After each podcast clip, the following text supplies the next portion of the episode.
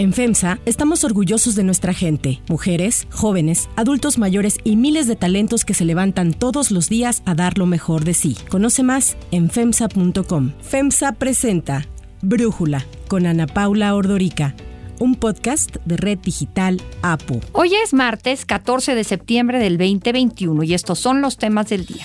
Anuncian vacunación contra COVID-19 para menores de 18 años que presenten comorbilidades. López Gatel, que en junio presumió que Cofepris había aprobado la Pfizer para menores, ahora insiste en que no hay evidencia científica para vacunar a los menores sanos. El gobierno federal empleó becarios del programa Jóvenes Construyendo el Futuro para ocupar plazas ahorrando sueldos, contratos y antigüedades. Hoy salen los ciudadanos de California a votar si le revocan su mandato al gobernador Gavin Newsom. Pero antes vamos con el tema de profundidad con el propósito de liberar a presos que de manera injusta permanecen en prisión, quienes no tienen sentencia desde hace muchísimos años, quienes están enfermos, que esto es muy lamentable, personas grandes, enfermos, que deberían de eh, El presidente Andrés Manuel López Obrador pidió al Poder Judicial agilizar la liberación de personas encarceladas sin sentencia quienes han sido torturadas, adultos mayores y enfermos graves. El pasado 25 de agosto fue publicado en el Diario Oficial de la Federación un decreto que ordena la creación de un comité para excarcelar adultos mayores de 75 años, adultos mayores de 65 años con enfermedades crónicas, personas con 10 años sin sentencia y reos torturados. Todo esto pensando en delitos que no sean graves. López Obrador dijo que verá con el ministro Arturo Saldívar, presidente de la Suprema Corte, y con el fiscal Alejandro Gertz Manero que se cumpla la excarcelación, la cual había prometido que se haría antes del 15 de septiembre. El presidente no dio detalles de cuántos presos se van a beneficiar de esta medida. Sin embargo, hace unas semanas señaló que de las más de 220 mil personas que hay en las cárceles, el 43% no tiene sentencia. La preliberación suena bien en ese sentido para sacar de prisión a gente inocente y evitar tener prisiones abarrotadas. Nada más en el Estado de México hay cerca de 19 mil personas más de las que se tiene capacidad en cárceles federales. Estados como Durango, Nayarit y Morelos sufren del mismo problema. Al mes de marzo del 2021 el número de presos creció en un 6.6% con respecto al mismo periodo del 2020. Lo interesante de este decreto presidencial es que desde abril del 2020 se aprobó la ley de amnistía que contempla justamente perdonar a las mismas personas, pero que desde su entrada en vigor ha tenido muy poco efecto porque la población amnistiada en su primer año de aplicación fue de apenas 5 presos. El decreto presidencial va a tener el mismo problema que la ley de amnistía. Va dirigido a poblaciones muy pequeñas de presos. Como ejemplo están los adultos mayores de 70 años que están en prisión. Según el INEGI, en 2016 solo el 3.1% de los presos tenía más de 60 años. Si ahí lo recortamos a 70, pues seguro esta población eh, decrece aún más. Ahora, si tomamos en cuenta los torturados, que serían seguramente una población más numerosa, la más de los considerados en el decreto presidencial, ahí se debe de comprobar la tortura bajo el protocolo de Estambul, lo cual no será sencillo. Aún así, a la propuesta del presidente ya se sumaron 20 gobernadores estatales, incluyendo la jefa de gobierno de la Ciudad de México, Claudia Sheinbaum. Y ya nos ganó, ya liberó como a 40 detenidos injustamente y va a liberar a más. Llama la atención que el presidente quiera, por un lado, liberar a este grupo de presos, pero por el otro, expandido el catálogo de delitos que implican prisión preventiva obligatoria, entre ellos abuso o violencia sexual contra menores, delincuencia organizada, homicidio doloso, feminicidio, secuestro, trata de personas, robo a casa habitación, uso de programas sociales con fines electorales, robo al transporte de carga, delitos en materia de hidrocarburos, entre muchos otros más. Esto fue por la reforma que impulsó y aprobó Morena al Código Penal en el 2019. También es interesante que el presidente se quiere mostrar humanista con este decreto, pero a su vez hay casos de personas en prisión que todo indican lo están solo por ser adversarios de López Obrador. El caso más llamativo es el de Rosario Robles, quien en agosto acaba de cumplir dos años en el penal de Santa Marta Catitla, acusada por la Fiscalía General de la República del desvío de recursos públicos por la llamada estafa maestra. El exabogado de Robles, Julio Hernández, denunció que la Fiscalía presentó una licencia falsa de Rosario Robles, la cual sirvió para vincularla a proceso y que se le dictara esta prisión preventiva, que la tiene ahí, pues como decimos ya, más de dos años. Los líderes del PAN y PRD, Marco Cortés y Jesús Zambrano, han acusado una persecución política desde el gobierno federal contra los integrantes de la oposición y ahí ponen de ejemplo al panista Ricardo Anaya, al priista Ildefonso Guajardo. Otro personaje que acusa persecución política es el gobernador de Tamaulipas, Francisco García Cabeza de Vaca, quien asegura ser inocente de los delitos de delincuencia organizada, operaciones con recursos de procedencia ilícita y defraudación fiscal equiparada que se le imputan. Estas denuncias que hoy en día se están presentando a la Cámara de Diputados no son producto de la casualidad, son producto de una persecución política dadas directamente de Palacio Nacional. Sin embargo, y a pesar de todas estas acusaciones, el presidente ha dicho una y otra vez que él no busca venganza contra nadie. No perseguimos a nadie por razones políticas. No es muy fuerte la venganza. El análisis. Para profundizar más en el tema, agradezco a Luis Enrique Pereda, abogado constitucionalista y profesor del ITAM, platicar con nosotros. Luis, ¿qué opinas de este decreto presidencial? ¿Te gusta? ¿Es necesario? ¿Va a servir? Sí me gusta sí me gusta este, este decreto, porque trata de lograr lo necesario y es sacar a la gente que no debería estar en la prisión, trata de sacarla de la prisión a partir no de crear nuevas normas jurídicas, sino de coordinar a las autoridades que ya tienen esa tarea. Sí, sí me gusta. ¿Debería de existir?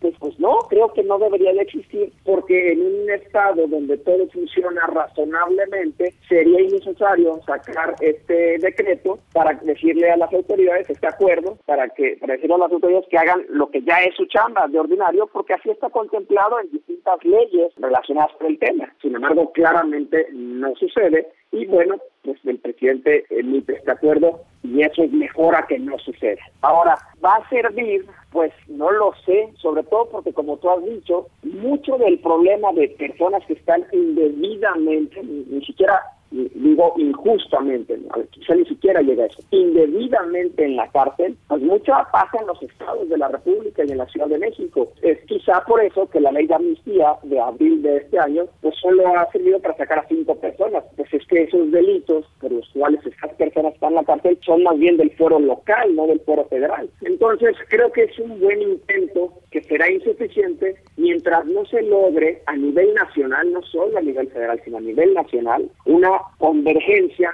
en lugar de una colisión de varias políticas. Pienso, por ejemplo, en la política de seguridad pública, la política carcelaria, la política de derechos humanos y la política de justicia. Estas cuatro tienen que ver con que yo, tú, cualquier persona que nos escuche pueda terminar en la cárcel. Nadie de eso y eso también hay que decirlo. Creo que a veces se parte de la incorrecta idea de que solo la gente mala, cualquier cosa que esto signifique, puede terminar en la cárcel, pero en realidad muchas personas podemos vernos involucrados en una situación donde si opera la prisión preventiva, vamos a terminar privados de nuestra libertad en lo que se sabe si somos culpables, porque también no hay que olvidar que en este país todos nosotros gozamos de la presunción de inocencia y esa presunción termina hasta que hay una sentencia firme de un juez. Entonces, mientras no se logre hacer que estas cuatro políticas Luis, ¿no sería más fácil, eh, de alguna forma, si lo que quieres es lidiar con la sobrepoblación en las prisiones y evitar que gente inocente pase muchos años encarcelada, eh, privada de su libertad, pues reducir el catálogo de delitos que se integraron al Código Penal en 2019? Digo, ahí hay este tema de robo de hidrocarburos. Siento que el catálogo es muy amplio para justificar para todos estos delitos la prisión preventiva. Es que ahí hay un problema más grande, jerárquicamente más grande, literalmente, y es que ese catálogo viene desde la Constitución y el presidente y el Congreso de la Unión no pueden por sí mismos reformar la Constitución. No es que el presidente pueda cambiar o no de idea o el Congreso mismo quiera sacar ese catálogo de la Constitución. Necesitan activar a los congresos estatales. Entonces resulta que ese catálogo, si está grande, si es amplio, lo es desde la Constitución. Sí, tú escribiste el mes pasado, en agosto, un artículo para Cuestión en donde decías pues que es un poco contradictorio, que por una parte se abre la puerta para sacar a la gente de la cárcel con este decreto, con la ley de amnistía, yo le sumaría, y por el otro se abre la puerta para meter a más gente a la cárcel con este catálogo ampliado de personas que deben de esperar su sentencia en prisión, ¿no? Aunque sean inocentes. Multiplícalo por 32 estados. Sí. No solo el gobierno federal lleva a la gente a la cárcel, no solo hay prisiones federales. Y esto ocurre en los 32 estados. Y digamos, a lo mejor no es una buena palabra, pero las tentaciones están ahí a la orden del día. Cuando no has escuchado a un político o a una política prometer más seguridad pública poniendo más cámaras o contratando más policías, como si eso resolviera algo. Y de la mano de esto, cuando no has escuchado a un político o a una política decir que van a la inseguridad, haciendo eh, más que la gente pase más años en la cárcel y aumentando el número de años de, prisión, como si esto sirviera de algo, como si esto resolviera algo. Y, y creo que el ejemplo es muy claro. El número de delitos que ocurre versus el número de personas sentenciadas, y esto implicó una denuncia, una investigación, un seguimiento, un proceso penal. Es, es dramático. Se dice que de cada 100 delitos solo uno logra ser investigado y llevado a una sentencia. Entonces, en realidad, parece que prometer más policías, más cámaras o más años de prisión tiene muy poco que ver con solucionar el problema. Y esto, insisto, no solo pasa en el gobierno federal, pasa en los estados de la República. El, gran tema es cómo le hacemos para realmente sí trabajar y aportar por soluciones en materia de seguridad pública, que es una las tres principales principales problemáticas y preocupaciones de cualquier persona en este país y cómo le hacemos para en el Inter no violar derechos humanos y cómo le hacemos para en el Inter sacar ya a las personas que no deben de estar en prisión, ya sea por, e insisto, y esto no es creación del presidente, eso ya está hoy en las normas jurídicas, por edad avanzada, por pasar más tiempo en prisión preventiva de aquel que es el de la media de la, del delito del que se le acusa, por estar torturado y ser la tortura la única razón o la razón principal por la cual se le imputó una pena de prisión. ¿Cómo le hacemos para hacer algo ya en ambos lados de la cancha, en 32 estados y en un gobierno federal? Creo que por lo menos discutirlo ya es un avance. Muy bien, Luis Enrique Pereda, muchísimas gracias por platicar con nosotros. Si te gusta escuchar Brújula, te invitamos a que te suscribas en tu aplicación favorita o que descargues la aplicación Apo Digital. Es totalmente gratis y si te suscribes será más fácil para ti escucharnos. Además, nos puedes dejar un comentario o calificar el podcast para que sigamos creciendo y mejorando para ti. Hay otras noticias para tomar en cuenta. 1. Vacunas para menores. Que por cada dosis que, por ejemplo, por acción judicial, por estas sentencias de amparo, se desviara hacia un niño o una niña cuyo riesgo es considerablemente menor, se le está quitando la oportunidad a una persona que tiene un riesgo mayor. Esto dijo Hugo López Gatel apenas la semana pasada cuando le preguntaron sobre los amparos que se han presentado en diversos estados del país para vacunar a menores contra COVID-19. Pero ahora, López Gatel dio a conocer que los cerca de un millón de adolescentes que presentan factores de riesgo, comorbilidades como cáncer, insuficiencia renal, hepática, VIH y enfermedades congénitas, serán vacunados contra COVID-19. No hay consenso científico en este momento de que sea necesario o significativamente útil vacunar a personas menores de edad sanas. A pesar del anuncio, López Gatel insistió en que no es útil vacunar a menores de edad sanos, aunque dijo que si la evidencia científica cambia y hay datos duros que lo respalden, no presión comercial ni propaganda, entonces se procederá a vacunar a todos los menores de edad.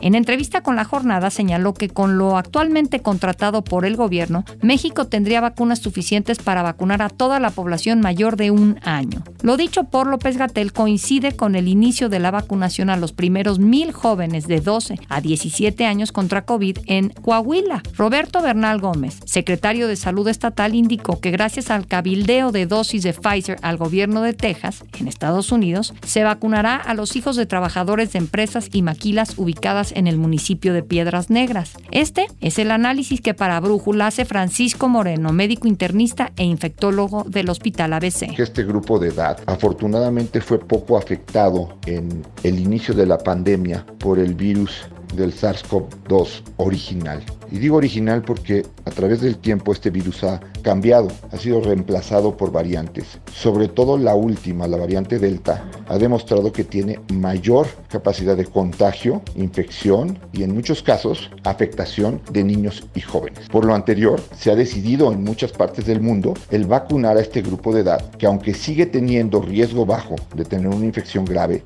estamos empezando a ver un aumento en los casos que requieren hospitalización y que también requieren terapia intensiva y que en algunas ocasiones pueden llevar a la muerte. La otra situación que ha obligado a vacunar a este grupo de edad es que necesitamos evitar que el virus siga diseminándose. Mientras el virus siga diseminándose, el virus puede seguir mutando y provocar nuevas variantes que inclusive lleguen a tener resistencia a las vacunas actuales. 2. Trabajadores por becarios. Una investigación especial de Nayeli Roldán para Animal Político revela que el gobierno federal empleó a 322 mil becarios del programa Jóvenes Construyendo el Futuro para ocupar plazas en 2019 en dependencias como bienestar, agricultura, protección civil, entre otras. Y aunque en un inicio se podría creer que esto es una buena oportunidad para los becarios, el tema es que estos jóvenes solo recibieron como pago la beca de 3.600 pesos mensuales que se les entrega como parte del programa, lo que permitió al gobierno ahorrarse contratos, prestaciones y antigüedad. Para Brújula, Nayeli Roldán explica su investigación. Los jóvenes que elaboraron en gobierno representaron 28% del total de becarios en el primer año de operación del programa, cuyo objetivo era vincular con empresas a los jóvenes que no estudiaban ni trabajaban para que adquirieran experiencia y luego pudieran autoemplearse o conseguir trabajo. Este porcentaje también muestra que el gobierno violó los lineamientos de su propio programa, que establecía un máximo de 25 becarios, pero solo en la coordinación de programas integrales de desarrollo, creada en la actual administración y sin presupuesto para contratar personal, hubo 41.815 becarios, mientras que 26.939 jóvenes más fueron enviados a las delegaciones de la Secretaría de Bienestar en los estados para sumarse al ejército de servidores de la nación. Ambas instancias concentran el mayor número de becarios entre todas las dependencias de gobierno y también rebasan a todas las empresas, pues la que más becarios tuvo fue la Asociación de Bancos de México y Bimbo, con 2.883 y 791 becarios respectivamente. 3. Revocación de mandato. En Estados Unidos, los californianos deciden hoy si quieren que Gavin Newsom siga al frente del gobierno estatal o no. Pero ¿cómo funciona esta votación en el estado más poblado y rico de Estados Unidos que por sí solo sería la quinta economía del mundo? Al igual que como sucederá en México el próximo año, la consulta partirá de una pregunta que en este caso es ¿debe Gavin Newsom ser removido de la gubernatura? Solo se puede responder con un sí o un no y ganará la opción que logre 50%. Si gana el no, pues todo continuará como está y el demócrata se mantendrá los próximos 18 meses en el cargo. Pero si gana el sí, entra en juego la segunda pregunta que aparece en la boleta. ¿Quién debería reemplazarlo? El nombre que obtenga más votos entre los 46 candidatos registrados ganará la gubernatura sin importar el número de menciones que acumule. La mayoría de los contrincantes del actual gobernador pertenecen al Partido Republicano. La estrella de la radio, Larry Elder, un trompista ferviente, es quien encabeza las encuestas. Todos los gobernadores de California de las últimas cinco décadas han enfrentado un ejercicio de revocación de mandato. Solo una revocación prosperó en el 2003, cuando el gobernador Gray Davis fue reemplazado por la estrella de Hollywood, Arnold Schwarzenegger. Sus detractores acusan que Newsom no apoyó lo suficiente a las empresas durante la pandemia, mientras que otros lo señalan por las altas tasas de impuestos y de desempleo. Y unos más critican su respuesta a los incendios forestales que han afectado gran parte del estado. Sin embargo, las posibilidades de que la ciudadanía opte por remover del cargo a Newsom parecen muy pocas. El portal de encuestas 538 le da a Newsom un 57.5% de votos a su favor. Yo soy Ana Paula Ordorica. Brújula lo produce Batseba Feitelson. En la redacción, Ariadna Villalobos. En la coordinación y redacción, Christopher Chimal. Y en la edición, Omar Lozano. Yo los espero mañana con la información más importante del día. Oxo, Farmacias ISA, Cruz Verde, Oxo Gas, Coca-Cola FEMSA, Invera, Torrey y PTM son algunas de las muchas empresas que crean más de 245 mil empleos tan solo en México y generan valor como parte de FEMSA. FEMSA presentó Brújula con Ana Paula Ordorica, un podcast de Red Digital APO.